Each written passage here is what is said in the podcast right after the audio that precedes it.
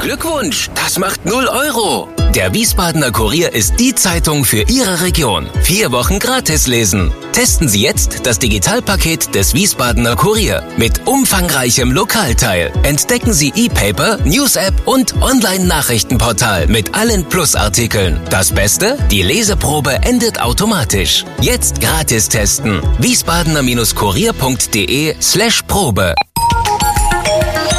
Wir sind VRM. Schröder trifft. Warum machen Sie, was Sie machen? Stefan Schröder, VRM-Chefredakteur, trifft in diesem Interview-Podcast spannende Gesprächspartner, die einen besonderen Lebenslauf, etwas Besonderes geschafft oder geschaffen haben. Willkommen beim Podcast Nummer 41, beim Podcast Schröder trifft. Heute mit Susanne Schröter, Ethnologin. Hallo, Frau Schröter. Hallo. Wir sitzen hier im Büro der Chefredaktion, natürlich unter Beachtung der AHA-Regeln. Allerdings haben wir die Masken abgelegt, sonst sind wir so schlecht zu verstehen. Frau Schröter, eingangs eine ganz schwierige Frage. Können Sie noch den kompletten Namen von Hachi Halef Oma auswendig aufsagen? Oh nein, das äh, jetzt fällt es mir gerade nicht ein. Aber ich muss auch sagen, ich glaube, schon seit 30 Jahren kann ich das nicht mehr äh, auswendig. Aber früher als Kind äh, war mir das durchaus geläufig. Also für die, die es nochmal nachsprechen wollen, ich kann es natürlich nicht in der Originalsprache. Hachi Halef Omar ben Hachi Abul Abbas ibn Hachi Daoud al-Gossara. Ist ja ein Fantasiename erfunden von Karl May. Und äh, ich habe irgendwo gelesen, dass Sie äh, Karl May mit glühenden Ohren und Augen gelesen haben. Das ist ähm, Karabinemsi in dem Film gespielt von Lex Barker. Also das, was andere als Winnetou und Old Shatterhand kennen, das haben Sie im Orient erlebt. Nein, ich habe äh, ich hab all, nahezu alles von Karl May gelesen, muss ich äh, jetzt mal bekennen. Ja. Äh, und zwar nicht nur ich, sondern mein Vater und mein Bruder auch. Meine Mutter war außen vor. Aha. Aber wir haben eine ganze Zeit lang Karl May gelesen, rauf und runter und haben uns immer beim Abendbrot äh, und auch am Wochenende über Karl May unterhalten. Ja. Ich glaube, meine Mutter war äh, völlig genervt von uns. Aber für mich, muss ich sagen, war das wohl auch etwas, was so mein Fernweh mhm. ähm, erzeugt hat, was mich neugierig gemacht hat auf andere Welten. Natürlich ist das alles Fiktion, was Karl May geschrieben hat, aber ähm, ich denke mal, viele ähm, haben das so erlebt wie ich, dass das erstmal aus einer, einer Kindheit äh, in den 50er, 60er Jahren doch mal so ein Ausblick war in was ganz anderes. Interessant, Roland Koch hat mir kürzlich auch gebeichtet, dass er alles von Karl May gelesen habe. Ich glaube, das ist ziemlich wagemutig, sowas zu behaupten. Es sind so um die 100 Bände, schätze ich mal. Ne? Ja, ich glaube 70 sind ja. es, ja. Aber, aber, wir haben da einige Jahre mit zugebracht und als, äh, als, als Kind, also in den 60er Jahren, als Kind, ähm, da liest man ja viel. Also ja. ich habe viel gelesen. Ich habe so viel gelesen, dass ich glaube, dass ich meine, meine Sehschäden, die ich habe, also ich trage ja eine Brille, äh, dass die Sehschäden von dem vielen Lesen unter der Bettdecke kamen. Ha. Da ja. haben wir was gemeinsam. Ja, ja. Mhm. also ich war äh, wirklich. Taschenlampe. Was, ja, mit der Taschenlampe. Ich war wirklich äh, jemand, mhm. der überall gelesen hat und äh, ja. eben auch diese Karl-May-Bände. Später habe ich dann versucht, die Stadtbücherei durchzulesen. Ne, also auch da eben alle Sachen, die mit Reiseliteratur zu tun hatten und äh, mit. Äh, Aber auch den Koran. Auch den Koran, genau. Für Religion habe ich mich interessiert. Für, für den Hinduismus, den Buddhismus, ja. den Islam. Also all diese Dinge waren für mich sowas von faszinierend. Sie sind aufgewachsen in Nienburg an der Weser. Das ist jetzt keine Stadt mit Flughafen oder einem Autobahnkreuz in der Nähe, schon gar nicht in den 60er Jahren. Woraus ergibt sich die Sehnsucht nach der Ferne? Naja, auf der einen Seite, wenn man, wenn man so ein bisschen, ich glaube, 60er Jahre, ähm, das, das ist schon ein ziemlich dröges Leben gewesen, muss ich mal so sagen. Auch ist meine Erinnerung definitiv. Und äh, ich war in Nienburg, dann war ich in der Nähe von Hannover, dann in Düsseldorf. Wir sind oft umgezogen. Aber für ein Kind ähm, mhm mein Vater war auf der Arbeit, äh, meine Mutter hat unter den Umzügen gelitten und äh, da waren wir Kinder schon so ein bisschen auf Fantasiewelten angewiesen. Im Übrigen sind Kinder ja ohnehin ähm, in einem Alter, in dem sie für Fantasien ein großes Fable haben und in dem sie ganz ja. aufgeschlossen für alles Mögliche sind. Das war eben bei mir auch. Und äh, deshalb äh, habe ich das dann über die Literatur gemacht. Im Übrigen habe ich niemals Karl-May-Filme gesehen. Das hätte Ach. ich mir niemals angetan, mhm. weil ich meine eigenen Bilder ja auch hatte, mhm. wie die Figuren sind und wie sie aussehen. Und das wollte ich mir eigentlich nicht kaputt machen lassen. Obwohl ich fand Ralf Wolter grandios. Ich, wie gesagt, ich habe ich hab es nie gesehen. Ich ja. habe es nie gesehen. Aber ich muss eine Sache sagen, was, was das Zweite, was ähm, für mich vielleicht ausschlaggebend war und mich mit der Ferne und dann später eben auch mit der Ethnologie in Verbindung gebracht hat, war mein Großvater. Mhm. Äh, mein Großvater war eine Zeit lang Seemann Aha. und äh, ist dann in seiner Jugend äh, schon nach äh, Sri Lanka, früher Ceylon und bis nach Shanghai gefahren. Und, und, hat davon erzählt? Er hat davon erzählt. Er hat die abenteuerlichsten, alles erlogen natürlich, die abenteuerlichsten Geschichten erzählt. Und ich saß mit großen Augen vor ja. ihm und habe gedacht, meine Güte, das will ich auch mal. Also das waren scheinreale Märchen, würde ich ja, sagen. Ja, ganz genau, ja. Die erste Begegnung mit Muslimen außerhalb der Literatur, wann ist, können Sie sich erinnern, wann das war? Also bewusst kann ich das nicht sagen. Dass, äh, Im Ethnologiestudium begegnet man ja auch Muslimen, mhm. aber ich sage mal so, ähm, bis zu dem Anschlag am Welthandelszentrum, ja. Ja, war ja in Deutschland die, die Kategorie Muslim gar nicht präsent, mhm. sondern ähm, die Menschen wurden im Prinzip nach ihrer ethnischen Herkunft oder nationalen Herkunft eingeteilt. Und äh, deshalb hatte man auch kein Augenmerk darauf, welche ja. Religion jemand jetzt überhaupt hatte. Das spielte gar keine große das Rolle. Das war ein Türke, aber kein ja. Muslim. Und ja. äh, im Studium war ich natürlich mit Menschen zusammen, die aus unterschiedlichsten Nationen kamen. Das äh, hat das Studium äh, so mit sich gebracht. Richtig äh, auseinandergesetzt, ähm, damit habe ich mich eigentlich dann auch erst in diesem Jahrtausend. Ja. Wie kam es dazu, dass Sie Ethnologie studieren wollten? Gab es da Vorbilder oder war der Großvater so jemand, der Ihnen da was, so ein Virus eingesetzt hat? Ja, das, ich meine, wenn man, wenn man sich für andere Kulturen interessiert und für die Welt an sich interessiert, also im kulturellen, dann liegt das schon ziemlich nahe, sich auch die Ethnologie auszusuchen, die sich ja immerhin definiert darüber, dass sie sich mit dem kulturell Fremden beschäftigt. Und äh, das wollte ich natürlich gerne machen. Im Übrigen wollte ich zunächst erstmal Medizin studieren. Mhm. Das war auch der Wunsch meines Vaters, Kinder sollen was Richtiges machen, entweder ja. Jura oder Medizin studieren. Ein Mediziner, einen Juristen muss man in der Familie genau. haben. Genau. Mhm. Und äh, Medizin hätte ich ganz gut gefunden. Aber es gab dann einen Umweg. Äh, nach dem Abitur habe ich ein Jahr lang als Arbeiterin in der BASF gearbeitet. Ah ja. Ja, und zwar deshalb, weil ich eine überzeugte Linke war, mhm. die auch der Meinung war, dass die Arbeiterklasse äh, eine besondere Rolle in der Geschichte spielen sollte. Und ähm, deshalb habe ich gedacht, dann schaue ich mir das doch mal aus der Nähe an. Am Wallraff gelesen, ja, Industriereportagen. Alles solche Sachen, ja, selbstverständlich, ja, ja. auch Lenin, Lenin, Marx, all sowas. Und äh, dann habe ich gedacht, das Beste ist doch, wenn ich mal ein Jahr lang Arbeiterin bin. Mhm. Ja, und ähm, dann in einem großen Industriebetrieb in der BSF tatsächlich arbeite. Ich bin dann Mitglied der IG Chemie geworden.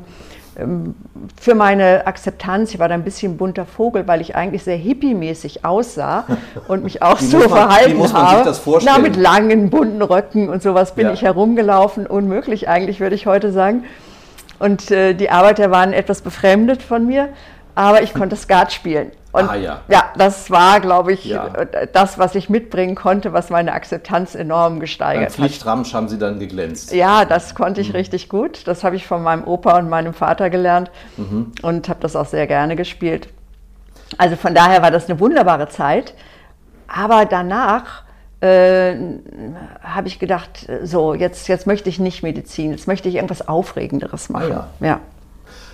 Aber Ethnologie spielt sich gerade aktuell bei Ihnen fast eher vor der Haustüre ab, gar nicht so fern. Wir kommen ja nachher noch zu den vielen Ländern, in denen Sie gewesen sind und wo Sie geforscht haben, aber fast spektakulär waren die Ergebnisse, die Sie praktisch hier in der Umgebung erhoben haben. Man kann also ethnologische Werkzeuge, Instrumente durchaus bei jeder Bevölkerung anlegen, nicht nur bei ja. irgendwelchen fremden Stämmen im Urwald oder. Man kann ethnologische Methoden überall anwenden, ja. ja. Über, wirklich überall.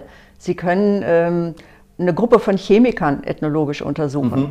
Genauso wie, ähm, wie ein Slum in Bangkok. Ja. Ja, das sind, das sind Methoden und deshalb äh, finde ich die Ethnologie immer noch äh, richtig gut, weil wir ein Methodenrepertoire entwickelt haben, das es ermöglicht, äh, sehr stark in die Tiefe zu gehen und etwas, was man wirklich überall anwenden kann.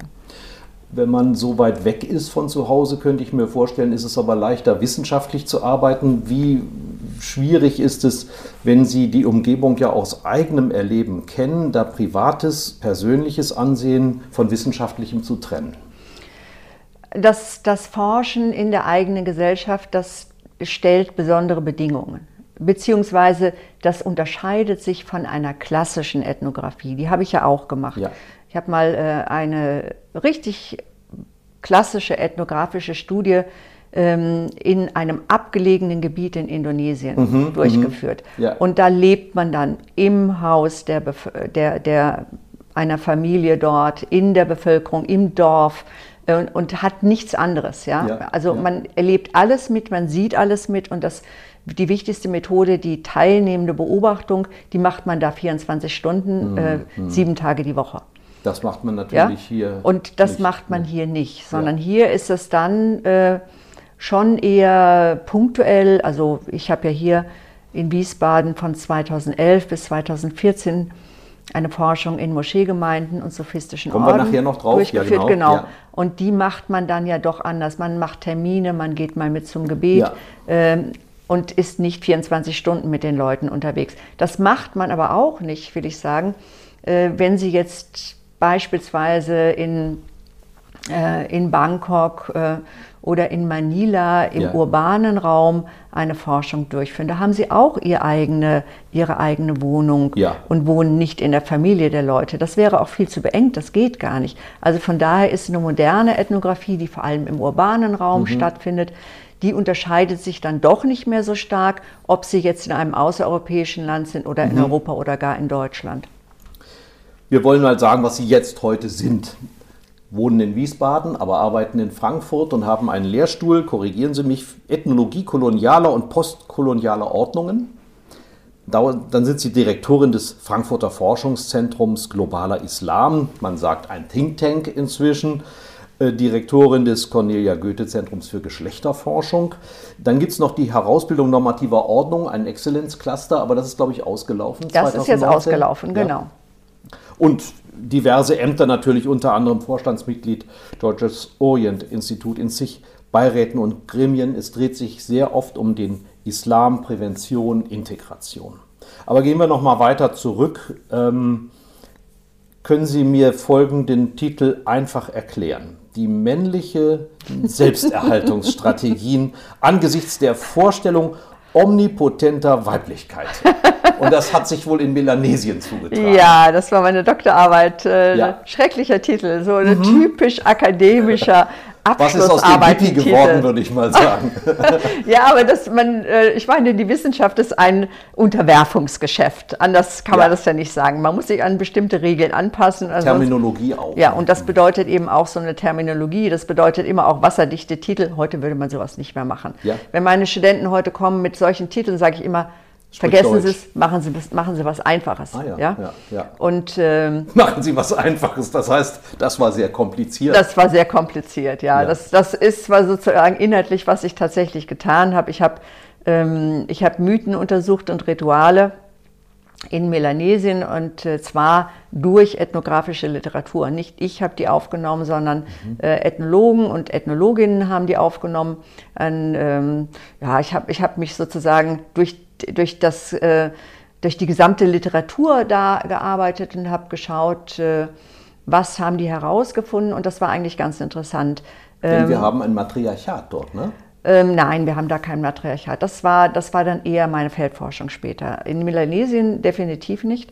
Das, ich musste nachgucken, ähm, stimmt es Papua-Neuguinea, Fidschi, Vanuatu, Papua? Ja, vor allem Melanesien, also insbesondere Papua-Neuguinea, da gibt es unterschiedliche Gruppen die meisten sind erzpatriarchalisch, muss man ganz klar mhm. sagen.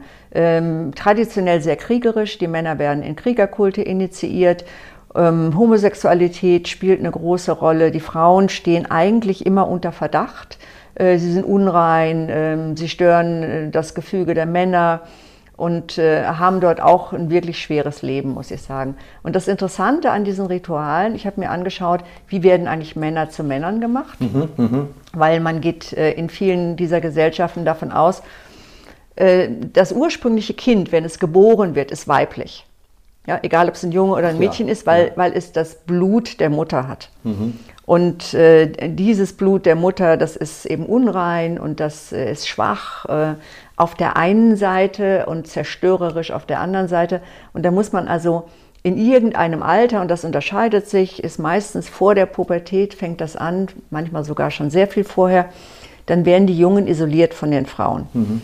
Und ähm, dann werden sie zum Teil sehr schmerzhaften und jahrelang dauernden Ritualen unterzogen, indem sie dann transformiert werden in Männer. Und mhm. der Abschluss dieser männlichen Identität ist dann oft dass sie auf den Kriegszug gehen. Mhm. Also der, der, Krieger ist der wahre Mann. Mhm. Und das Gegenstück dieses Kriegers, der ja so mühevoll dann in vielen Ritualen äh, erzeugt wird, äh, bei diesen Prozeduren sterben auch viele Jungen. Das ist also, ja. ja. das ja. ist schon wirklich heftig, ja. Und äh, das Gegenstück ist so die Welt der Frauen. Und die Welt der Frauen ähm, also die Frauen, erzähl, denen erzählt man immer, dass sie schwach sind, dass sie eigentlich nicht mitspielen dürfen, weil sie es nicht wert sind. Und, ähm, aber in den Männerhäusern erzählt man sich ganz andere Geschichten und das fand ich spannend. Da erzählt man sich, dass am Anfang der Geschichte die Frauen die Macht hatten und ah, nicht ja. die Männer. Mhm. Und die Männer hätten geputscht gegen die Frauen. Das ist so ein Mythos, der, der ja. zieht sich so durch ganz viele dieser Gesellschaften. Die hätten geputscht und sie haben alle Frauen ermordet, bis auf ganz kleine Mädchen und die haben sie dann im, äh, in Unwissenheit erzogen. Die dürfen also niemals wissen, dass sie eigentlich die Stärkeren sind. Ach. Ja. ja. Man sagt ja immer, an all diesen Dingen ist vielleicht ein Körnchen Wahrheit. Gibt es einen Urzustand, den Sie herausfiltern konnten? Sie haben gerade gesagt, bei der Feldforschung haben Sie ein Matriarchat erlebt, also frei nach dem Motto, als Gott den Mann schuf, übte sie nur. Ja, also das wäre, ist jetzt natürlich eine, eine große These. Da habe ich mich auch viel mit beschäftigt und ich glaube, das werde ich irgendwann auch nochmal richtig wieder aufnehmen. Wie, wie kommt das eigentlich, äh, dass wir bestimmte Geschlechterordnungen haben? Mhm. Und äh, wie, wie kommt es auch, dass, dass in den meisten Gesellschaften natürlich die Frauen weniger Rechte haben als Männer? Mhm. Und da ist sicherlich etwas dran, dass es auch diesen männlichen Neid gibt. Äh, auf der einen Seite, wer gebärt die Kinder, das sind die Frauen. Ohne eine Frau äh, reproduziert sich eine Gruppe nicht. Das heißt, eine Gruppe muss sehr viel Wert darauf legen, dass die Frauen bleiben. Ja. Und ähm, das ist das eine. Das zweite ist die Ungewissheit der Vaterschaft. Ja. Ja, also heute können wir Vaterschaftstests machen, aber in, in, in allen anderen früheren Gesellschaften war das eben nicht möglich. Und von daher haben Gesellschaften, um zu garantieren, dass Männer tatsächlich die Väter der Kinder sind, ihrer Frauen, haben sie die Frauen reglementiert und kontrolliert. Mhm. Und, de und, deshalb gibt es natürlich diese Idee, dass man jungfräulich in die Ehe gehen muss, dass die Mädchen eingesperrt werden, damit sie nicht jetzt äh, ein Liebesverhältnis begehen mit irgendjemand und von dem dann schwanger werden, sondern dass man genau weiß, aha, ähm, das, das ist ein Mädchen und das wird jetzt die Kinder von dieser Gruppe gebären. Ja. Und das war wichtig, weil die ersten großen Allianzen waren Heiratsallianzen. Das mhm, heißt, mhm. zwei Gruppen, die sich eigentlich Spinnefeind gegenüberstanden, weil sie konkurriert haben um Land oder um Wild oder um irgendwas die haben Frieden geschlossen dadurch, dass sie Frauen ausgetauscht haben. Mhm, mhm, ja? Und äh, dann diese Frauen die Kinder der Männer der anderen Gruppe geheiratet haben. Und gerade in Melanesien, da wo ich meine Doktorarbeit geschrieben habe über diese Gesellschaften, da sagt man auch noch, wir heiraten unsere Feinde. Ja. ja? Was für die Frauen in Melanesien ganz dramatisch ist, weil diese Gruppen immer noch Krieg gegeneinander führen und dann die Frauen tatsächlich im Feindesland sind und den ganzen ja. Brass natürlich auch abbekommen. Als Geiseln. Faktisch. Als Geiseln sind, ja, tatsächlich. Wenn das nicht so dramatisch ist, äh, ist geht das natürlich trotzdem zulasten der Frauen, weil sie weil sie extremen Zwangsmaßnahmen unterworfen sind, mhm, mhm, um zu garantieren, dass die, ah, die Frauen diese Allianzen mitmachen. Das heißt, dass die den vorbestimmten Mann heiraten und niemanden anderen, dass sie von niemandem schwanger werden. Vielleicht haben sie sich in jemand anderen verliebt, den dürfen sie dann aber nicht mehr sehen. Und äh, dass, sie, dass sie sozusagen fügsam sind. Und das ist meiner Meinung nach schon die Basis des Patriarchats. Ansonsten bräuchte man das nicht. Das ist alles Unsinn. Ansonsten bräuchte man das nicht. Ist es nicht überhaupt so, dass mit der Sesshaftwerdung die äh, Rolle des Mannes ja doch äh, stark nachgelassen hat? Also in der, der, Zeit der Jäger und Sammler waren die Männer noch wichtig, weil sie irgendwas beigebracht haben. Die Frauen haben das Feld bestellt und als das dann nicht mehr so wichtig war, dass der Mann jagte, da mussten die ja auch eine neue Rolle finden. Ja, also die, die Frage ist schon, ob äh, welche Rolle die Männer eigentlich beim, bei den Jäger-Sammler-Gesellschaften hatten. Wir wissen heute, dass das Großwild, was ja von den Männern gejagt wird, nur einen winzigen Teil der täglichen Ernährung stellt, mhm. außer jetzt in, in, ähm, in Eiszeitgesellschaften, ja, weil es da wenig anderes gab. Aber ansonsten ist die Sammeltätigkeit eigentlich das, was, ah, ja. was den Grundstock der Ernährung bietet. Und die Frauen haben ja durchaus auch kleinere Tiere gejagt, Hasen oder irgendwas. Ähm, von daher ist es gar nicht so, dass man so wahnsinnig darauf angewiesen war, auf das Großwild, was die Männer gebracht haben. Im Übrigen haben die Männer vieles von dem auch schon gleich wieder verspeist, während sie auf den langen Jagdzügen unterwegs Ja, so ist das. Haben nicht alles mitgebracht? Nein, die haben nicht alles mitgebracht, um es zu kennt verteilen. Man, kennt man ja auch von der Arbeit, wenn das wenn der Lohn versoffen worden ist. Später, ja, ne? ja, mhm. ganz genau. Also von daher, nein, eigentlich kann man aus, aus der, vielleicht aus der Verteidigung, ja. nicht, nicht primär aus der Jagd, aber aus der Verteidigung könnte ich mir das vorstellen, äh, dass, dass sich da eine Dominanz entwickelt hat. Gruppen mussten ja auch verteidigt werden und mhm. gerade schwangere Frauen und Frauen mhm. mit kleinen Kindern waren da sicherlich schlechter geeignet. Also hat man das, äh, hat man die Männer äh, mehr dazu ausgebildet, wenngleich in vielen Kriegergesellschaften auch die jungen Frauen gekämpft haben. Ja, ja. ja? kommt man jetzt erst raus. Kommt man nicht? jetzt erst mhm. raus. Also mhm. ich, ich, äh, die ersten Male, dass das wirklich offenkundig war, da, war, da habe ich, glaube ich, noch studiert da, und mich mal mit einer Archäologin unterhalten, die mir erzählt hatte von skytischen Kriegergräbern, ja. äh, die man dann tatsächlich mit modernen Verfahren untersucht hat und hat festgestellt, das waren gar keine Männer, die da drin lagen, ja. sondern die Knochen waren von einer Frau. Bei den Wikingern auch. Ne? Bei den Wikingern auch. Also genau, mhm. in sehr vielen kriegerischen Gesellschaften haben eben auch die jungen Frauen ja. Krieg geführt aber nicht in dem Maß. Sobald die schwanger waren, das ist ja klar, eine schwangere Frau führt keinen Krieg. Mhm, mhm, und eine Frau mit kleinen Kindern, äh, und wenn man keine Verhütungsmittel hat, dann kriegt man ja auch dann häufiger Kinder und die muss man lange stillen. Das heißt, die Frauen fallen für, für den Krieg ähm, den Großteil ihres ja. Lebens aus. Ja. Sie waren, haben Sie vorhin schon mal angedeutet, einige Jahre, ich glaube drei Jahre in Ostindonesien in der Feldforschung mit Mann und Kindern. Ja, ganz genau.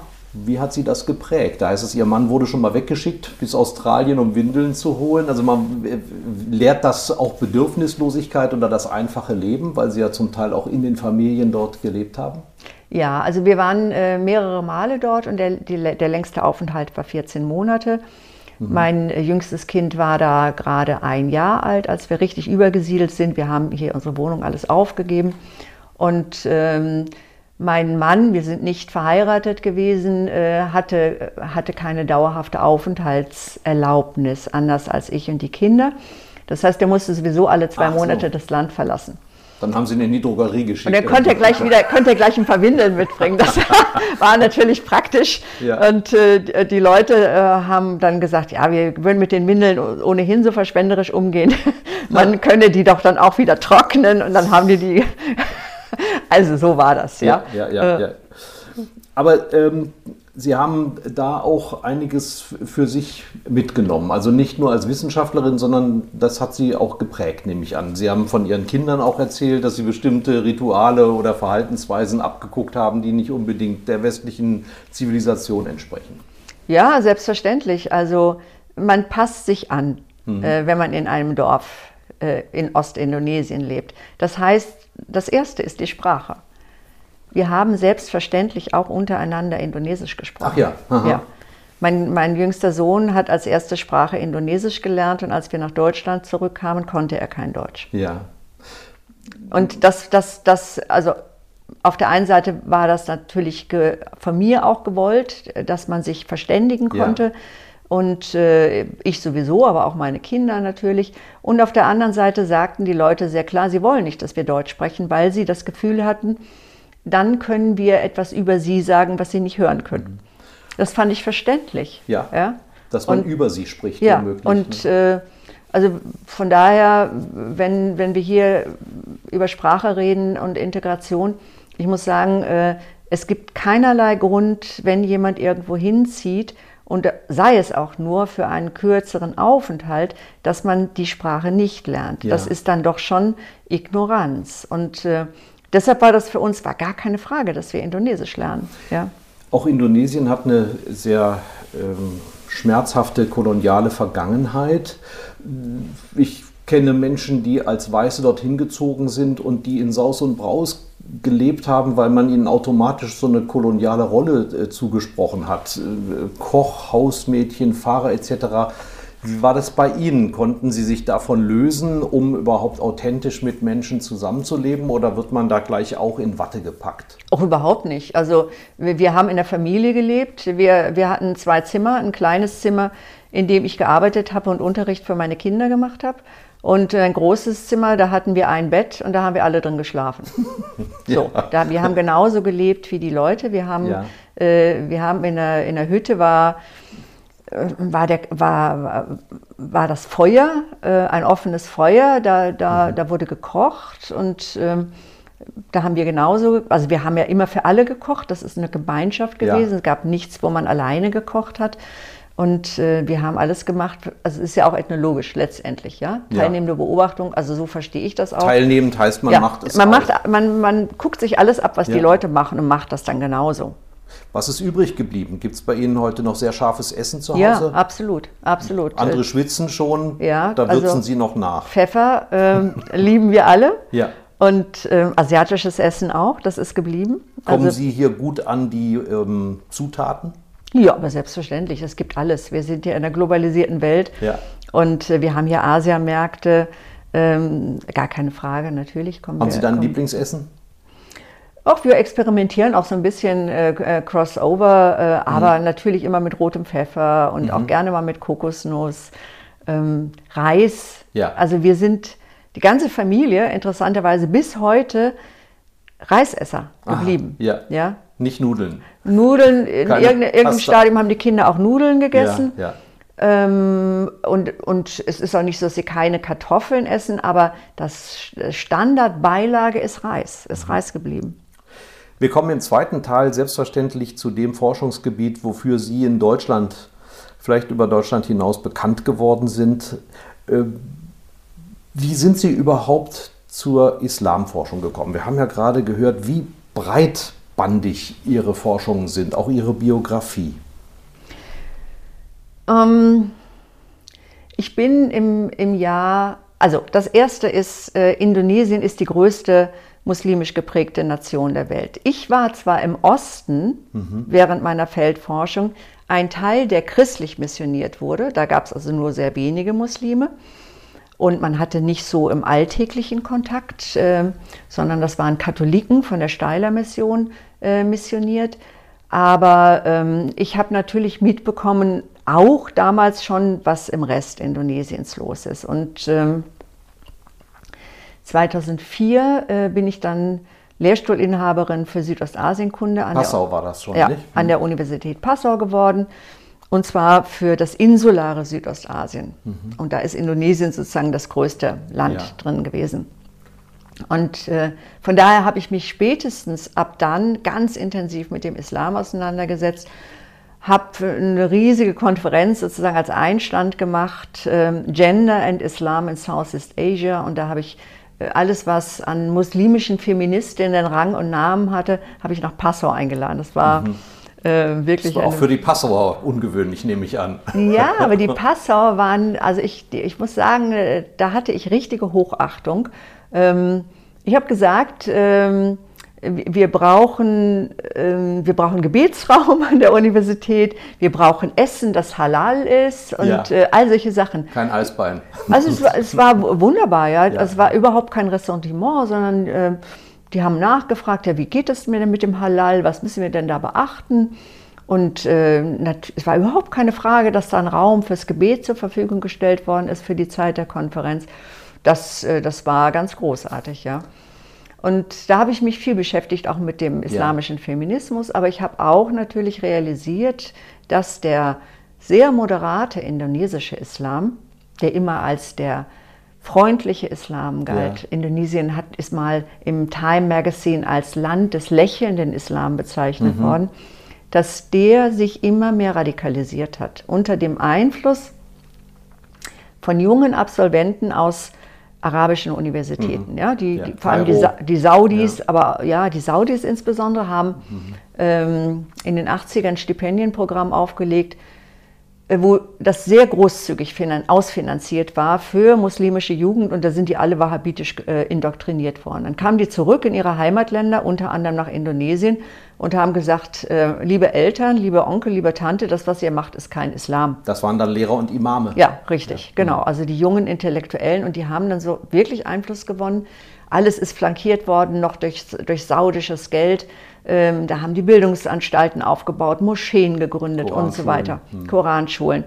Und ähm, mit dem Ergebnis auch, dass äh, als der langjährige Diktator Soharto ähm, in einer breiten Widerstandsbewegung ähm, 98 zum Rücktritt gezwungen wurde und da Demokratisierung Einzug hielt, sind diese Gruppen, die vorher noch so ein bisschen unter der Decke waren, sind plötzlich an die Öffentlichkeit gegangen. Mhm. Und da, das war wirklich dramatisch, äh, um die Wende zum, zum ähm, 21. Jahrhundert.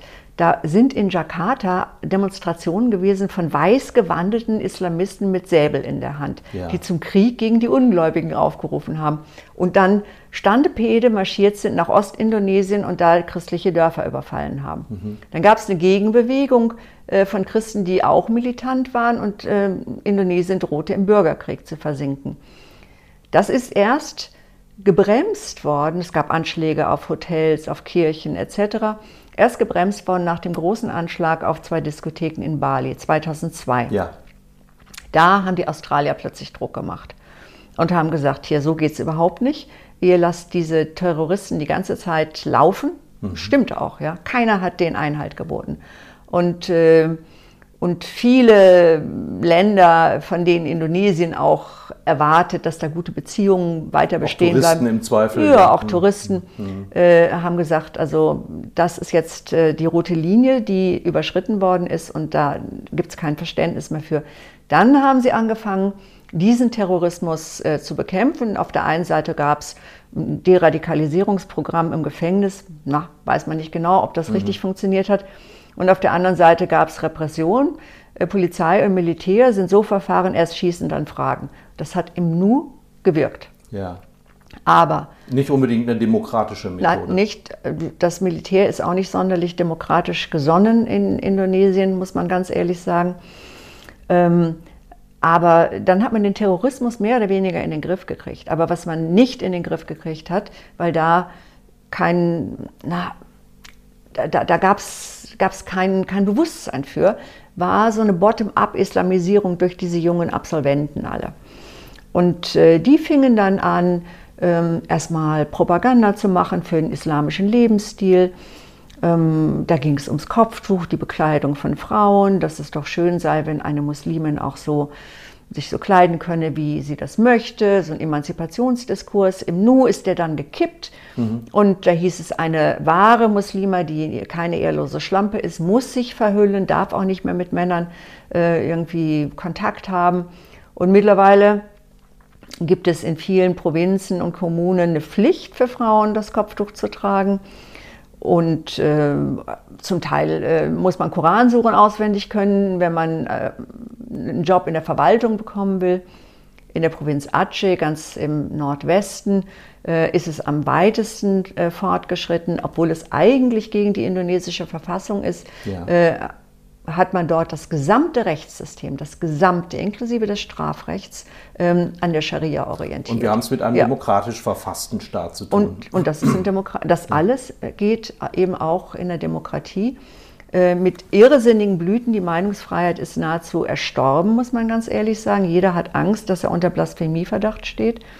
Was das bedeutet, das hat, äh, hat man gesehen äh, vor zwei Jahren da ist ein großer Angriff gefahren worden von islamistischen Hardlinern, muss man ganz ehrlich sagen, die aber sehr gut finanziert waren, äh, die große Geldmengen investiert haben für Massendemonstrationen in Jakarta, weil Jakarta zu der Zeit von einem christlichen Bürgermeister regiert wurde. Mhm.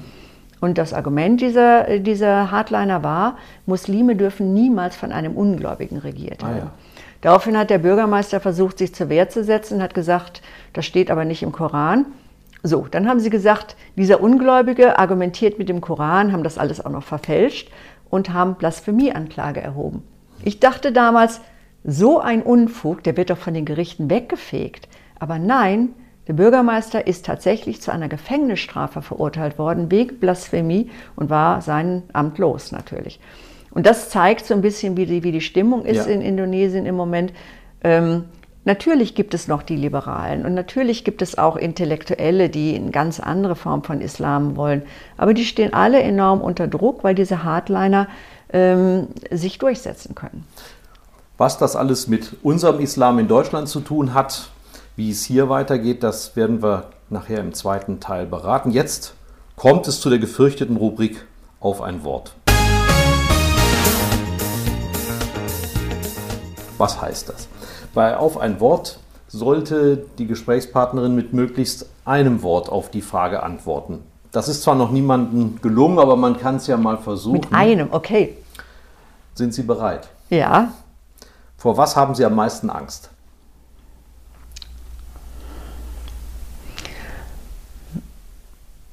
Vor Chaos. Was ist Ihnen eine Sünde wert?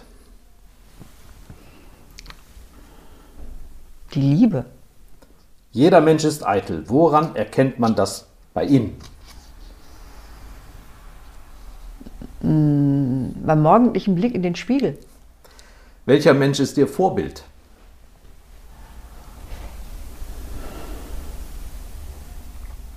Hm. Oder gibt es keinen? Ähm, früher war es mein Vater. Was hätten Sie beruflich gerne statt des heutigen Berufs gemacht? Nichts. Ihr größter Wunsch fürs Alter? Frieden. Vielen Dank. Also das waren wahnsinnig kurze Antworten, faszinierend. Muss ich mir nachher nochmal anhören. Gehört der Islam zu Deutschland? Ja, der Islam gehört zu Deutschland, ähm, weil er mittlerweile hier angekommen ist, weil wir hier Muslime haben, weil wir hier äh, eine islamische Infrastruktur haben, inklusive der Universitäten. Das bedeutet aber nicht, dass das alles toll ist. Ja. ja? Ähm, wenn ich sage, der Islam gehört zu Deutschland, dann meine ich auch damit, auch der Terror gehört zu Deutschland. Mhm. Ja?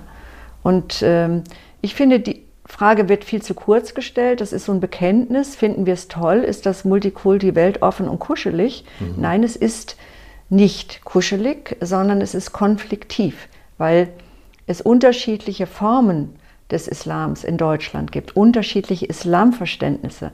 Wir haben Menschen, die hier am liebsten alles in die Luft jagen wollten und wir haben genau das Gegenteil. Wir haben Menschen, die äh, von einem barmherzigen Gott sprechen und genau von diesen Hardlinern bedroht werden. Ja. ja. Und wir haben viele Menschen, die hier als Muslime gelten, aber völlig säkular sind. Da kommen wir gleich ja. noch drauf. Muss man eigentlich, wenn man sich mit dem Islam beschäftigt, Arabisch sprechen können? Ach was, die meisten Muslime können kein Arabisch. Wie ist es bei Ihnen? Ich kann auch kein Arabisch. Ich kann äh, Guten Tag sagen, aber mehr nicht. Ich, ich habe manchmal den Eindruck, dass ähm, man Ihnen äh, viel zu häufig Islamophobie unterstellt. Dabei haben Sie vermutlich sogar Sympathien für den Islam. Ja, absolut. Ähm, ich finde es immer noch eine faszinierende Religion. Ich gehe gerne in Moscheen. Ich habe in Moscheen gebetet. Ähm, da habe ich überhaupt kein Problem mit. Ich habe mhm. Probleme mit Extremismus. Und äh, weil Sie Islamophobie sagen, also ähm, das ist das, eine krankhafte Angst ja, vor etwas. Das ja. ist ja völlig absurd, ja. Mhm. Also es gibt begründete Kritik an, an Auswüchsen, an extremistischen Auswüchsen. Und die werden nun genau von den Leuten, die diese Auswüchse entweder selber praktizieren oder sie verteidigen, ja. äh, die werden jetzt äh, natürlich als Islamophobie dargestellt, jegliche Kritik daran. Islamophobie ist meiner Meinung nach ein Kampfbegriff, genau mhm. wie antimuslimischer Rassismus. Nimmt sie aus dem Rennen praktisch. Ja, ne? das, das heißt, Kritik ist nicht mehr erlaubt, außer ja. äh, man, äh, man geht das Risiko ein, dass man dann gleich in die rechte Ecke gestellt wird oder als Rassistin denunziert wird oder vieles mehr. Das, das ist auch ein scharfes Schwert, muss ich sagen. Viele Menschen haben Angst, dass sie, ähm, dass sie so beleidigt werden als ich das erste Mal in dieser Weise beschimpft worden bin, das, das war ich schockiert. War ja. das auf dem Podium gedacht, oder wie kam es dazu? Also hinter, in der Regel ist das ja erstmal auf der Hintertreppe, ja. Mhm, mh. Und äh, so richtig öffentlich war es im letzten Jahr. Ja, bei der äh, Kopftuch. Genau, da hatte ich eine mhm. Konferenz äh, das islamische Kopftuchsymbol der Würde oder der Unterdrückung, ganz heterogen. Da müssen wir uns nachher nochmal genau. mit befassen. Und da, da ist dann dieser Vorwurf, ich sei eine antimuslimische Rassistin, erhoben worden. Ich solle doch äh, meinen Job verlieren an der Universität. Ja. Also hat man nicht gekleckert, sondern geklotzt. Ja. Und äh, jetzt muss ich aber mittlerweile sagen, das ist so, wird so inflationär äh, verwendet, dieser Begriff, ja. dass man da jetzt endlich mal auch den Mund halten sollte. Ist es eigentlich schwierig für eine Frau, sich mit dem Islam wissenschaftlich zu beschäftigen? Nö, überhaupt also, nicht. Weil man womöglich von den Männern dann nicht akzeptiert wird? Ach was, kein bisschen. Nein, ich habe ich hab da kein Problem gehabt, niemals. Sie haben ähm, gerade gesagt, Sie sind selbst beten gegangen in die Mo Moscheen. Sie warnen vor bestimmten ähm, ja, Eigenheiten des Islam. Was, ist, was finden Sie sympathisch an diesem Glauben? Ähm, der, der, Islam ist sehr individuell. Also es gibt äh, viele Muslime, die ich kenne, die eine sehr individuelle Beziehung zu ihrem Gott haben. Ähm, es ist eine sehr poetische Religion. Auch der Koran ist ja sehr poetisch. Das gefällt mir sehr gut. Und ähm, ich meine auch, ähm, die arabische Sprache gefällt mir, obwohl ich sie nicht spreche. Aber wenn man in der Moschee ist und äh, hört dem Imam zu und äh, die Gebete, äh, das, ähm, ich finde das etwas sehr Berührendes. Ja. Sie haben, wir haben es gerade schon angedeutet, direkt um die Ecke, praktisch vor der Haustür, Feldforschung betrieben. Unter dem Titel Gott näher als der eigenen Halsschlagader ist dazu ein Buch erschienen, 2016. Ähm, Sie haben drei Jahre lang Moscheen in Wiesbaden besucht, intensive Gespräche geführt nach dieser ethnologischen Methode der dichten Beschreibung. Also Wiedergabe zentraler Gesprächsinhalte ja. tauchten in dem Buch auf, aber Sie haben auch die Gesprächssituationen geschildert, ja. Räumlichkeiten, also klassisch, wie das eine Ethnologin macht. Ähm, hat diese Methode Ihnen auch geholfen, die persönliche Perspektive so ein bisschen rauszunehmen, wie wir es vorhin schon mal gesagt haben? Ähm ja, rauszunehmen und reinzunehmen. Also ich habe ja äh, nicht verschleiert, dass ich da drin war. Ich habe nicht so getan, als ob ich, ob ich eine, eine Außenposition und das gehabt wussten hätte. ja alle, weswegen Sie da Ja, alle wussten, dass, äh, was ich da tue. Ähm, Im Rückblick äh, möchte ich vielleicht sagen, dass manche was anderes erwartet haben. Dennoch, es gab sicherlich einige, die erwartet haben, dass ich konvertiere.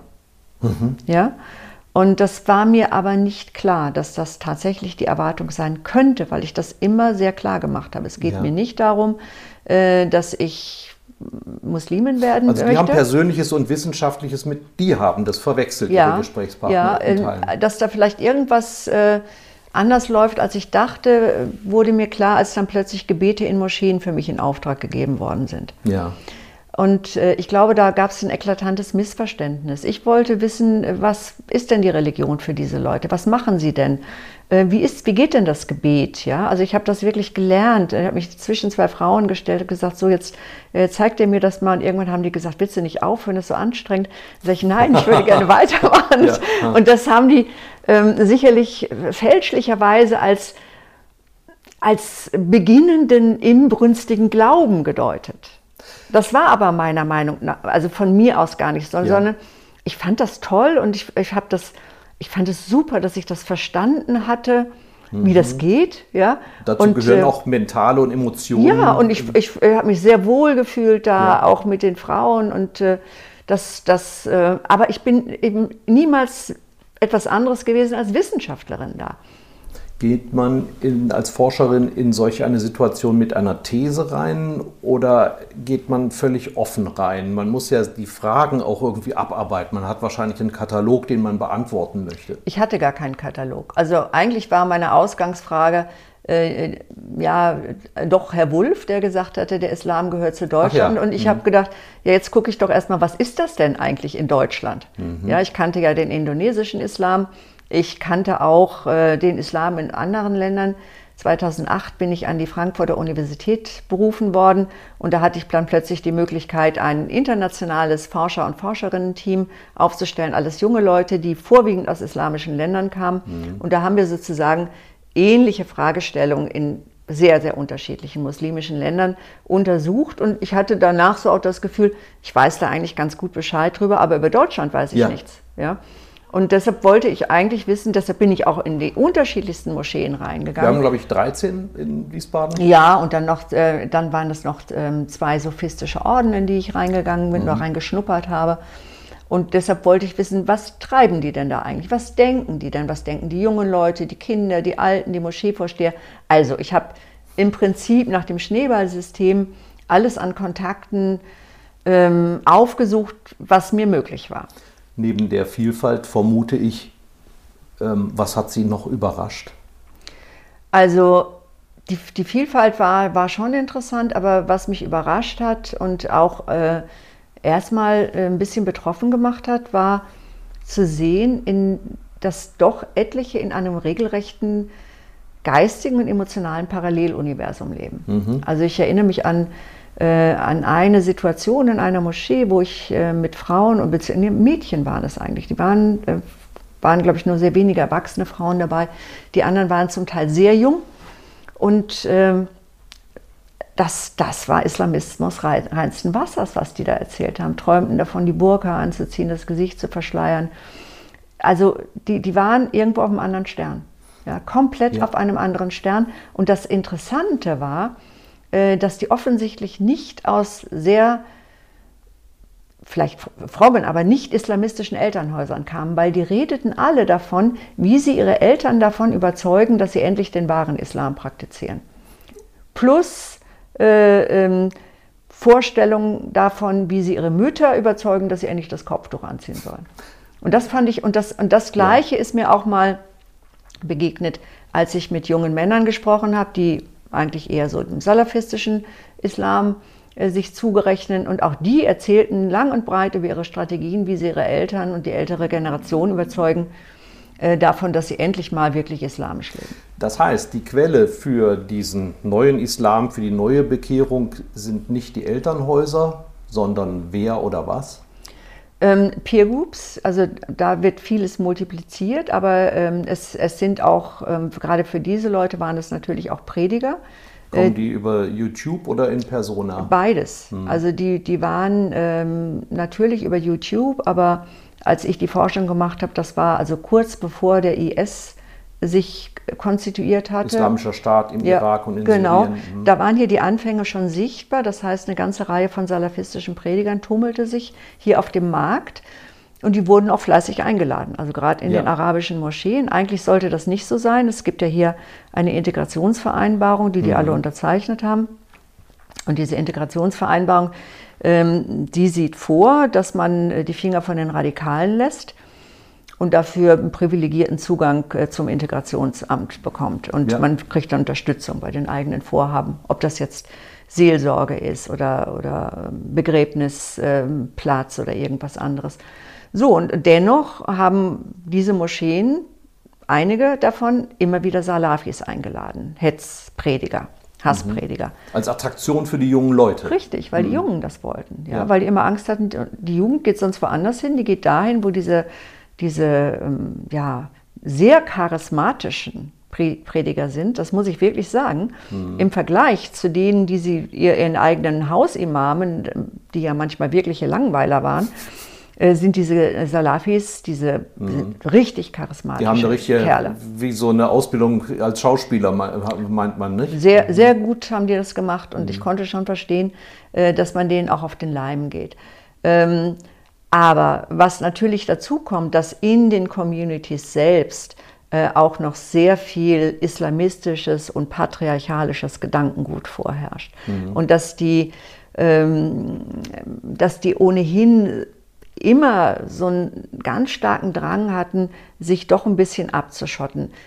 Selbst diejenigen, die ich als offener erlebt hatte, sieht man jetzt zum Beispiel daran, dass, dass sie äh, immer versucht haben, die Jugend wenn die frei hatte, während der Ferien oder so oder am Wochenende möglichst in der Moschee zu halten, ja, und dafür dann Angebote gemacht hat. Ja. Das konnte gemeinsames Pizzaessen sein oder ein Spieleabend ähm, alle Moscheen versuchen, wenn es irgendwie geht, eine eigene Fußballmannschaft aufzubauen. Die spielen dann aber gegeneinander. So, dann sind diese Jugendlichen aber weg. Dann gehen die nicht in allgemeinen Fußballverein. Ja. Dann sind die auch nicht mit Schulfreundinnen zusammen, sondern das bleibt alles sozusagen im eigenen Kreis. Man hat große Angst, dass man die Jugend verliert. Und äh, mir gegenüber wurde natürlich immer gesagt, man hat Angst, dass die Jugend kriminell wird. Aber natürlich hat man auch Angst, dass die Jugend äh, sich der, der ethnischen und religiösen ähm, Blase, in der man sich befindet, äh, dass, man, dass man da hinausgeht und sich der auch entfremdet. Also eine große Angst. Ich habe jetzt mal einen Artikel gelesen anlässlich der Anschläge von einem ehemaligen DITIB-Justiziar, der mittlerweile raus aus der DITIB ist. Und, ähm, DITIB ist ähm, äh, die türkisch beeinflusste, ja in, von einer staatlichen Religionsbehörde gesteuerte Organisation von Moscheen in Deutschland. Genau, ist die größte, der größte muslimische Dachverband. Und äh, dieser Mann äh, sprach in seinem Artikel von einer Wagenburg-Mentalität. Mhm. Und das stimmt. Also das habe ich eigentlich auch so erlebt, dass man sich in gewisser Weise äh, doch ähm, unsicher fühlt in dieser Gesellschaft. Äh, einige glauben auch, dass es Feindesland ist, ja, Ungläubige eben, und äh, möchte die eigenen Reihen doch schließen. Und das, das fand ich überraschend, ja. äh, dass, dass ich das so erlebt habe. Dabei sagen Sie nach Ihrer Feststellung, äh, weil wir Deutschen schlagen uns dann gerne an die Brust und sagen, ja klar, die Menschen, die eines anderen Glaubens sind, die vielleicht noch ein bisschen anders aussehen, nicht so perfekt Deutsch sprechen, die sind ja auch bei uns benachteiligt. Also die kriegen bei der Wohnungssuche nicht sofort einen einen Platz und die, bei den Jobs sind sie auch hinten dran. Wie sind da Ihre Feststellungen? Sie sagen, das stimmt ja gar nicht so oder ähm, sehen Sie ähm, tatsächlich Benachteiligungen, die das rechtfertigen würden, dass man so handelt? Naja, wir haben sicherlich Benachteiligung auf der einen Seite, wir haben auf der anderen Seite aber auch eine ganz starke Förderung von Muslimen. Das, das, äh, das ist die andere Seite. Äh, auch an den Universitäten, es gibt Stipendienprogramme speziell für Muslime, äh, es gibt Unterstützung für, für muslimische Einrichtungen etc. Und ähm, wenn wir uns das mal anschauen, die meisten Muslime, die wir hier haben, kommen ja aus den sogenannten Gastarbeiterfamilien. Das ja. heißt, ähm, in den 60er Jahren äh, sind hier Menschen angeworben worden für einfache, ungelernte Arbeiten. Diese Leute kamen aus ländlichen Gegenden, hatten keinerlei Bildung. Und jetzt muss ich mal ganz klar sagen, äh, in der dritten Generation haben wir eine richtig große Akademikerschicht, äh, die aus diesen Familien hervorgegangen ist. Das ist ein Aufstiegserfolg. Ja. ja. Also die Migrationsgeschichte ist auch eine Erfolgsgeschichte. Dass da immer noch nicht alles zum Besten steht, das hat nun unterschiedliche Gründe. Aber grundsätzlich muss man erstmal den Erfolg festhalten und, und nicht den Misserfolg. Mhm. Dass, es, dass es zum Teil schlecht geht, mag an Benachteiligungen liegen, aber es liegt natürlich auch an anderen Dingen. Wenn Familien immer wieder Ehepartner aus den Heimatdörfern holen, importieren, ja, importieren, Frauen, aber auch Männer, dann fangen die immer wieder bei Null an. Das ist ja klar. Mhm. Gerade wenn Sie Frauen holen, die sollen dann die Erziehung der Kinder managen, dann sprechen die vielleicht kein Deutsch. Ja, ich meine, wie soll denn ein Kind durch die Schule kommen, wenn zu Hause gar keine Unterstützung ist? Also da sind auch Dinge hausgemacht, muss ich jetzt ehrlich sagen. Sie sind ja nun nicht nach Neukölln gegangen oder nach Bremen-Fahr oder nach Duisburg für Ihre Feldforschung, sondern nach Wiesbaden. Max Weber, Weber hat gesagt Pensionopolis, ein bisschen vom Charakter des damaligen Pensionopolis haben wir ja heute noch. Wir haben zwar eine große ähm, migrantische Gemeinde, wir haben auch Menschen mit Migrationshintergrund, das geht, glaube ich, fast schon gegen 40 Prozent Anteil, aber das ist ja fast typisch für eine deutsche Großstadt. Ja. Und das heißt, wie kann man das jetzt skalieren auf deutsche Städte oder die deutsche ähm, Landschaft insgesamt, was Sie hier festgestellt haben? Also wir, wir sind ja Teil des Rhein-Main-Gebietes, anders kann man das ja nicht sagen. Wiesbaden ist ja keine mhm. Insel. Ähm, und das Rhein-Main-Gebiet ist äh, Migrationsgebiet, ein starkes Migrationsgebiet. Insbesondere äh, die ehemaligen Arbeitervororte äh, mhm. sind jetzt von Migranten bewohnt. Das ist klar, weil da billiger Wohnraum ist, äh, logischerweise. Und das ist eben in Wiesbaden nicht anders, als das in Frankfurt ist. Und äh, von daher sind wir äh, eine Region, die stark von Migration geprägt ist und eben auch ähm, stark von ja. muslimischem Leben geprägt ist. Also ich meine, wir hatten damals 13 äh, Moscheen, glaube ich. Äh, mittlerweile sind es einige mehr. Das ist schon eine Hausnummer. Ja? Mhm. Das ist eine Hausnummer für eine Stadt, die ja nun gar nicht so groß ist. Und wenn man hier durch die Fußgängerzone läuft, dann sieht man auch ganz, ganz offensichtlich viele Frauen, die, die ein Kopftuch tragen, die lange Gewänder tragen, etc. Ja. Also das ist im Straßenbild sichtbar und das ist, ähm, ich denke, es gibt im Ruhrgebiet äh, in Bremen, in Berlin, also es gibt natürlich in Westdeutschland äh, viele Zentren, die ähnlich sind wie das Rhein-Main-Gebiet. Wir, wir nehmen sehr stark wahr, wenn es terroristische Attacken gibt, wie wir sie jetzt in Wien, Paris, vor einigen Jahren in Berlin erlebt haben, aber auch in, in Dresden vor wenigen Tagen. Sie waren aber noch vor etwas anderem, ähm, wenn, wie jetzt auch ein Journalist recherchiert hat, Muslime die Mehrheit haben in bestimmten Gegenden, das dann auch überformt wird. Also dass wir in, in Schulen, wo mehr muslimische Kinder sind, dass dann die Eltern bestimmte Regeln einfordern, die wir nicht mehr als demokratisch empfinden würden, dass der St. Martinszug dann Laternenumzug heißt und ähnliches. Sehen Sie äh, das als größere Gefahr an? Ja, ich sehe das als größere Gefahr. Also erstens ist, muss man ganz klar sagen, der Terrorismus fällt nicht vom Himmel.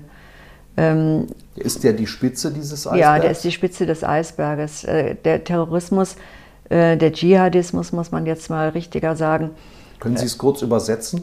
Dschihad, der, der Krieg der im Namen, Krieg der heilige Krieg sozusagen im Namen des Islam. Und alle diese äh, Terroristen beziehen sich ja auf den Islam. Also von daher muss man gar nicht mehr darüber reden, ob das was mit dem Islam zu tun ja. hat. Selbstverständlich hat es etwas mit dem Islam zu tun und mit einer speziellen Ideologie. Und wenn man sich da nochmal anschaut, dass Attentäter ja nun weitgehend gefeiert werden in den sozialen Netzwerken. Dass jetzt, muss man sehen, auch die großen Islamverbände, auch in Deutschland, kein Wort, ja. Mhm. Im Gegenteil. Die DITIB, die wir jetzt ja schon erwähnt hatten, der größte Dachverband, ähm, distanziert sich in der Freitagspredigt so halbherzig, um dann lang und breit sich zu beklagen über das Beleidigen des Propheten und der Religion. Mhm. Ja, also da Thema Karikaturen. Gibt, genau, da gibt mhm. es schon ein enormes Backing auch äh, für solche Attentäter. Von daher sage ich ja, das, das ist die Spitze des Eisbergs, beziehungsweise, wenn wir jetzt mal das französische Beispiel von Samuel Paty nehmen, das ist der, der Lehrer, der, der, enthauptet, Lehrer, der enthauptet worden ist. Äh, dieser Lehrer äh, hat über Meinungsfreiheit mit seiner Klasse diskutiert und hat dabei auch Karikaturen gezeigt, hat den Schülern aber freigestellt, rauszugehen, wenn sie das nicht sehen wollen. Und äh, daraufhin sind Eltern aktiv geworden, haben erst Beschwerde eingelegt, wollten, dass er entlassen wird.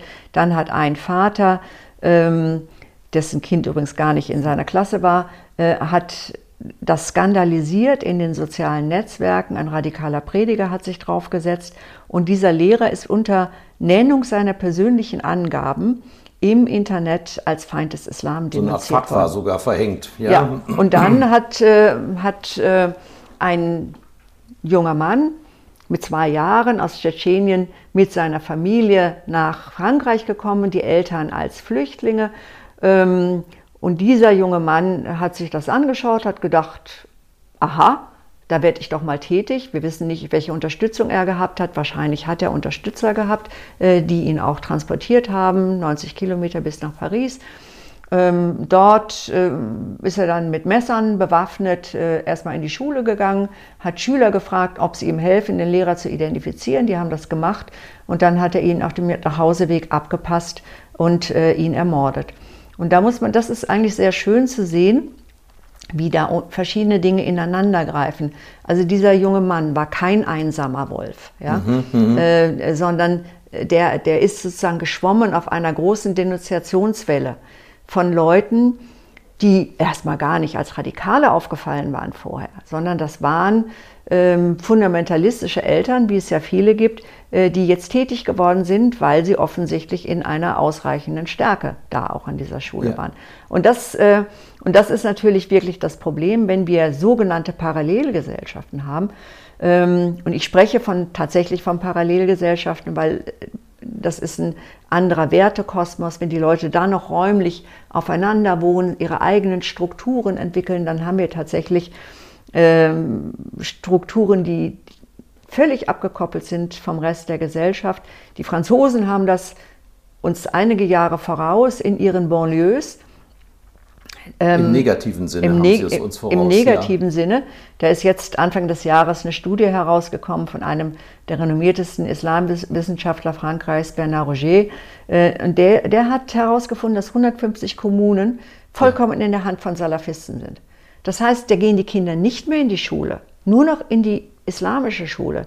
Da sind die Frauen nicht mehr auf der Straße. Da lässt sich auch niemand mehr blicken, der in irgendeiner Weise als Vertreter des Staates mhm. ähm, ja, erkennbar wäre. Und, äh, und das ist natürlich, und da da haben wir quasi den islamischen Staat in Kleinform mitten in Frankreich. Und wir haben alle gedacht, das Buch von äh, Houellebecq, Unterwerfung sei eine Dystopie. Ja, aber das bewahrheitet sich jetzt zum Teil. Ja. Und, und, dann, und das, ich muss mal immer sagen, Frankreich muss uns eine Lehre sein, weil die Franzosen haben das schon länger, die, haben, die wissen das auch. Seit den 90ern übernehmen Salafisten in den Banlieues die... Banlieues sind so die Vororte. Sind die Vororte, genau, die, die Meinungsführerschaft.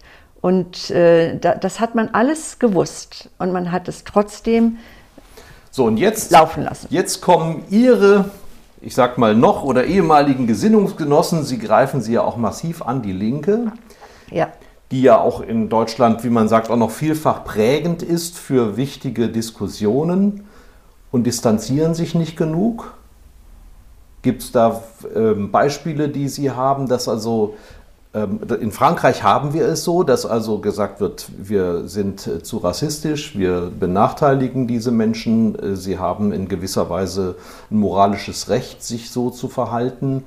Sehen Sie das in Deutschland auch schon auf uns zukommen? Ja, wir haben ja genau die gleichen Leute, die, äh, die ständig erzählen, jede Art der Kritik solcher Verhältnisse, alleine der, der Begriff Islamismus, der Begriff Parallelgesellschaft steht ja unter Verdacht, rassistisch zu sein.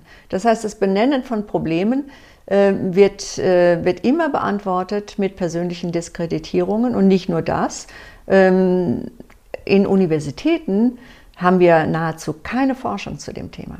Mhm. Ja, das, das ist eine ganz, ganz große Leerstelle. Und ich habe ja jetzt gerade mit einigen befreundeten Wissenschaftlern und äh, ist muslimischen Intellektuellen, auch einigen Leuten äh, von der CDU, die sich der Sache angenommen haben, einen offenen Brief äh, veröffentlicht in der Welt, wo wir auch fordern, dass Lehrstühle eingerichtet ja. werden äh, zur Erforschung dieses Phänomens, weil das jetzt massiv verhindert worden ist. Man hat massenhaft Lehrstühle, die sich mit Rassismus beschäftigen oder ähm, vollkommen glorifizierende Dinge über den Islam. Äh, da darf kein böses Wort geschrieben werden. In anderen Ländern ist es übrigens noch schlimmer. Ich habe jetzt gerade eine, eine Doktorandin, eine niederländische, äh, die ja. eine Feldforschung gemacht hat, auch eine Ethnologin, und äh, Doktorarbeit schreiben möchte oder ist schon geschrieben. Und die Kommission hat ihr jetzt äh, in den Niederlanden auferlegt, dass sie da alles umschreibt. Sie darf ihre Daten nicht verwenden, ansonsten kriegt sie keinen Doktor. Also das ist woanders noch schlimmer, also bei uns aber auch steht alles unter Verdacht und das kann nicht sein. Wir brauchen verlässliche Daten, damit wir einfach weiterreden können. Und es geht ja nicht darum, dass man Muslime diskreditiert. Es geht darum, dass man undemokratische Strukturen nicht weiter wachsen lässt hier und dass man einem bestimmten Extremismus auch den Boden entzieht. Wir haben hier zwei Formen von Extremismus besonders, die sich gegenseitig befeuern. Das ist der Rechtsradikalismus und der islamische Extremismus. Und der eine wächst mit dem anderen. Mhm, und es gibt, gibt keinen Grund, nur, nur noch zu sagen, Rechts, Rechtsextremismus ist unser Thema, den Islamismus lassen wir aus, weil das sind ja Migranten, äh, da dürfen wir nicht rangehen. Sie haben selbst erlebt, wie es ähm, eine Front gegen Sie gab, auch eine ideologische Front, als Sie im vergangenen Jahr, ähm, übrigens der, der Anlass wird inzwischen fast vergessen, zu einer Diskussion zum Thema äh, Verschleierung und Kopftuch aufgerufen haben. Der Anlass war eine Ausstellung äh, zum Thema Fashion Islam, also äh, so eine Art Islam-Schick. Ähm, können Sie noch mal kurz schildern, was da los war, was Sie auch initiiert hat, das überhaupt zum ja. Thema zu machen? Also im Museum für angewandte Kunst in Frankfurt ähm, wurde eine Ausstellung eröffnet äh, mit dem Titel äh, Modest Fashion. Und ähm, da sollte islamische Bekleidung, also insbesondere Kopftuch und ähm, auch das Verhüllen des Körpers als Mode, als, als reine Mode gezeigt werden. Bevor es diese Ausstellung gab, bin ich schon angesprochen worden von liberalen Musliminnen, die gesagt haben, ähm, das müssen wir verhindern, Frau Schröter, äh, können wir da nicht was machen, das muss boykottiert werden. Und ich habe gesagt, naja, ähm, mein Feld ist die Wissenschaft, ähm, vielleicht sollten wir es diskutieren. Mhm. Und ich habe dann aber äh, mit dem äh, Museumsdirektor gesprochen und habe mir auch die Ausstellung vorher angeschaut. Bin der Meinung, dass sie sehr einseitig ist, auch falsch zum Teil.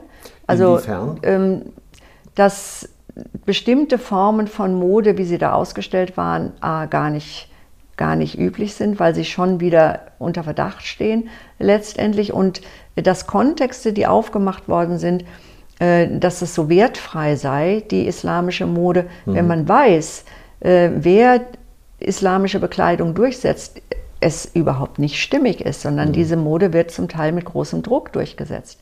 Ich hatte das in Indonesien selber mal erlebt ist ja eins der Hochländer der Islamic Fashion, parallel zu dem Zwang, der ausgeübt wird, auf Frauen sich zu verschleiern, gibt es jetzt auch diese Fashion-Industrie. Und es sind zum Teil die gleichen, die sagen, äh, eine Frau muss bestraft werden, wenn sie ein T-Shirt anzieht, mhm. Ähm, die Islamic Fashion betreiben. Ich war sogar mal auf einer Modenshow von einer islamistischen Partei.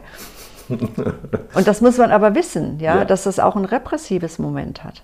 Wobei Sie nicht unbedingt jetzt sagen, Kopftuch muss aufgehoben werden. Ach was, das, darum geht es mir überhaupt nicht, sondern mir ging es darum, tatsächlich zu diskutieren, in, in welchem Kontext stehen denn Bekleidungsvorschriften dass Kinder in der Grundschule jetzt schon mit Kopftuch auftauchen. Ja, da bin ich, da bin ich ehrlich gesagt dagegen. Also ja. äh, gegen, gegen religionsunmündige Kinder in der Schule mit Kopftuch bin ich absolut, weil ich auch weiß, dass es massiv religiöses Mobbing gibt äh, und Mädchen, die kein Kopftuch anziehen, schon in Brennpunktschulen extrem benachteiligt und, äh, und tatsächlich auch körperlich attackiert werden. Könnte auch schon seit Jahren, ja. Können Sie sich eine Richterin vorstellen, die ein Kopftuch trägt? Nein, ich möchte auch nicht, dass äh, Personen, die hoheitliche Aufgaben als Vertreter des Staates haben, mit dem Kopftuch erscheinen. Definitiv nicht.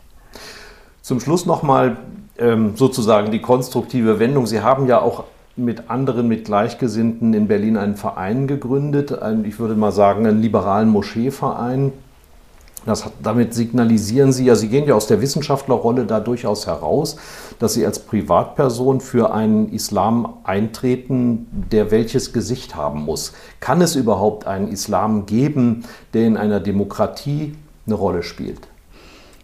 Also zunächst mal ähm, haben wir hier Religionsfreiheit und alle Religionen haben hier das Recht zu sein. Und äh, der religiöse Mensch an sich hat das Recht, seine Religion auszuleben. Das würde ich immer verteidigen. Ein demokratisches Gesicht des Islam wäre meiner Meinung nach und auch ein progressives Gesicht äh, wäre meiner Meinung nach ein Islam, der, wie das auch in den christlichen Theologien üblich ist, textkritisch mit den heiligen Quellen umgeht. Und das gibt es auch. Ja, das gibt es tatsächlich. Ähm, ich bin befreundet mit muslimischen Theologen, die die Texte interpretieren, nicht wortwörtlich als mhm. Leitlinie für alle Ewigkeit nehmen, sondern sagen, die sind in einem bestimmten historischen Kontext entstanden. In diesem Kontext muss man sie verstehen und das bedeutet eben nicht, dass heute alles gilt.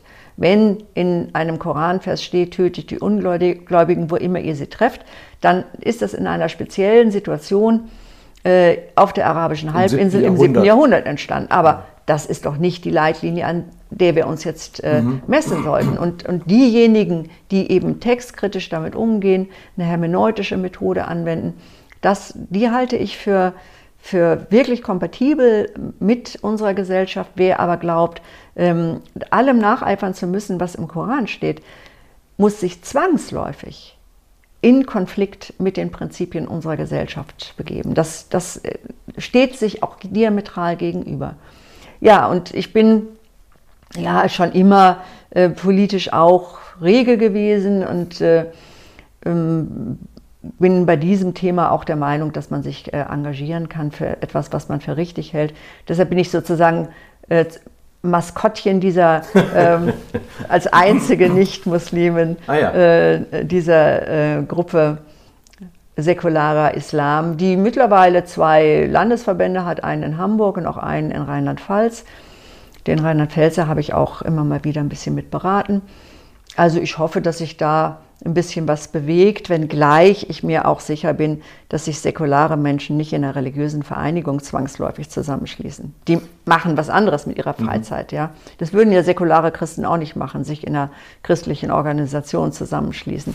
Wenn wir jetzt noch mal zum Schluss die Menge der Muslime in Deutschland gleich 100 Prozent setzen, was glauben Sie überhaupt, wie viele die Religion so intensiv ausüben, wie wir das gerade diskutiert haben, und wie viele umgekehrt eher so eine säkulare Form pflegen, wie wir es von vielen Christen auch kennen. Ich sage mal, Ostern, maximal Weihnachten geht man in die Kirche und Beerdigung findet auch noch christlich statt, vielleicht die Hochzeit. Ja, äh, ich würde schon sagen, dass die Mehrheit der Muslime Kulturmuslime sind. Also einmal im Ramadan mitgefastet, aber doch nicht den ganzen Monat. Mhm. Ähm, da kenne ich, kenn ich viele. Ähm, es gibt auch Menschen, die nicht sonderlich fromm sind, aber trotzdem äh, sich gerne den islamischen Normen beugen wollen. Das ist nochmal ein Sonderfall. Ja, wird ja immer gesagt, ja, diese Jugendlichen, die haben ja keine Ahnung von Religion. Mhm. Stimmt, aber sie sind trotzdem radikal, äh, weil sie bestimmten Normen folgen möchten. Ja. Es sind, äh, die, die gehen jetzt um, um, als, aus Show auch jeden Freitag in die Moschee. Äh, aber das Wichtige ist, dass sie sich abgrenzen wollen. Mhm. Also die haben wir auch. Was mich ein bisschen beunruhigt, ist, dass wir genau diese Radikalisierung in doch größeren Gruppen von jungen Leuten haben, mhm. die, die sich identitär abgrenzen. Das ist aber insgesamt ein Problem unserer Gesellschaft. Ähm, die identitäre Gruppenbildung. Das ja. haben wir auf der rechtsradikalen Seite, das haben wir im linken Milieu und das haben wir im islamistischen Milieu. Kollektive, neue Kollektive, identitäre Kollektive versuchen Sonderrechte für sich einzufordern. Mhm. Und, und das ist eine große Gefahr für die Gesellschaft. Wir haben hier individuelle Freiheitsrechte. Und das, ich bin absolut dagegen, dass wir Kollektivrechte hier gewähren. Gibt es ein Land in der Welt, das Sie als Role Model für, eine positive, für einen positiven Umgang mit dem Islam erwähnen wollen? Ach, eigentlich äh, sind alle, alle Länder am, am Hadern, wie, welchen Weg sie tatsächlich eingehen. Im Moment finde ich, dass die Österreicher einiges richtig machen. Mhm. Also in Österreich ähm, hat man jetzt eine Dokumentationsstelle politischer Islam gegründet. Ähm, ich bin da im wissenschaftlichen Beirat. Das finde ich ein, eine gute Maßnahme. Ähm, auf der anderen Seite haben die Österreicher auch nochmal ein anderes Gepäck. Also der Vergleich hinkt immer. Die haben ein Islamgesetz, das natürlich auch schon problematische Aspekte enthält und Organisationen Zugriff ähm, beispielsweise auf die Berufung von Professuren in der islamischen Theologie ermöglicht, die bei uns nicht so stark ist. Also man kann nicht sagen, ein Staat macht es super und wir folgen mhm. jetzt alle, sondern es gibt hier gute Ansätze und da gute Ansätze. Ich bin mal gespannt, was Herr Macron jetzt macht. Mhm. Ähm, vielleicht bewegt sich ja jetzt langsam was in die richtige Richtung. Und man muss immer sagen, dass diese Reformen und auch ein bisschen härtere Gangart gegenüber Extremisten seit langem auch von Muslimen gefordert wird. Es mhm. ist nicht so, dass es eine äh, Sache ist der nicht muslimischen Mehrheitsgesellschaft, sondern die liberalen und säkularen Muslime fordern das gleichermaßen und zwar schon viel früher als wir. Vielen Dank, Professor Susanne Schröter. Ein Thema, auf dem wir noch lange, lange herumdiskutieren und kauen müssen, aber das waren sehr erhellende Bemerkungen. Dankeschön. Bitteschön. Ein Angebot der VRM.